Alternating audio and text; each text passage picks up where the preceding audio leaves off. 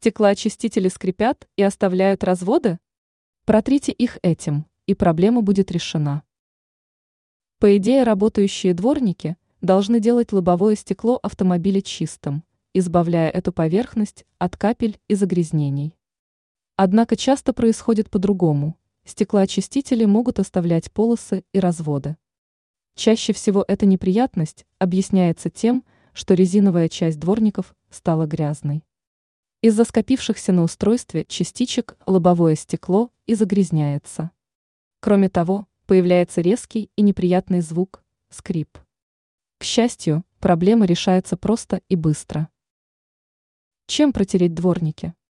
Резиновую часть стеклоочистителей надо сделать чистой. Добиться нужного результата поможет медицинский спирт или спиртосодержащая жидкость, например, водка.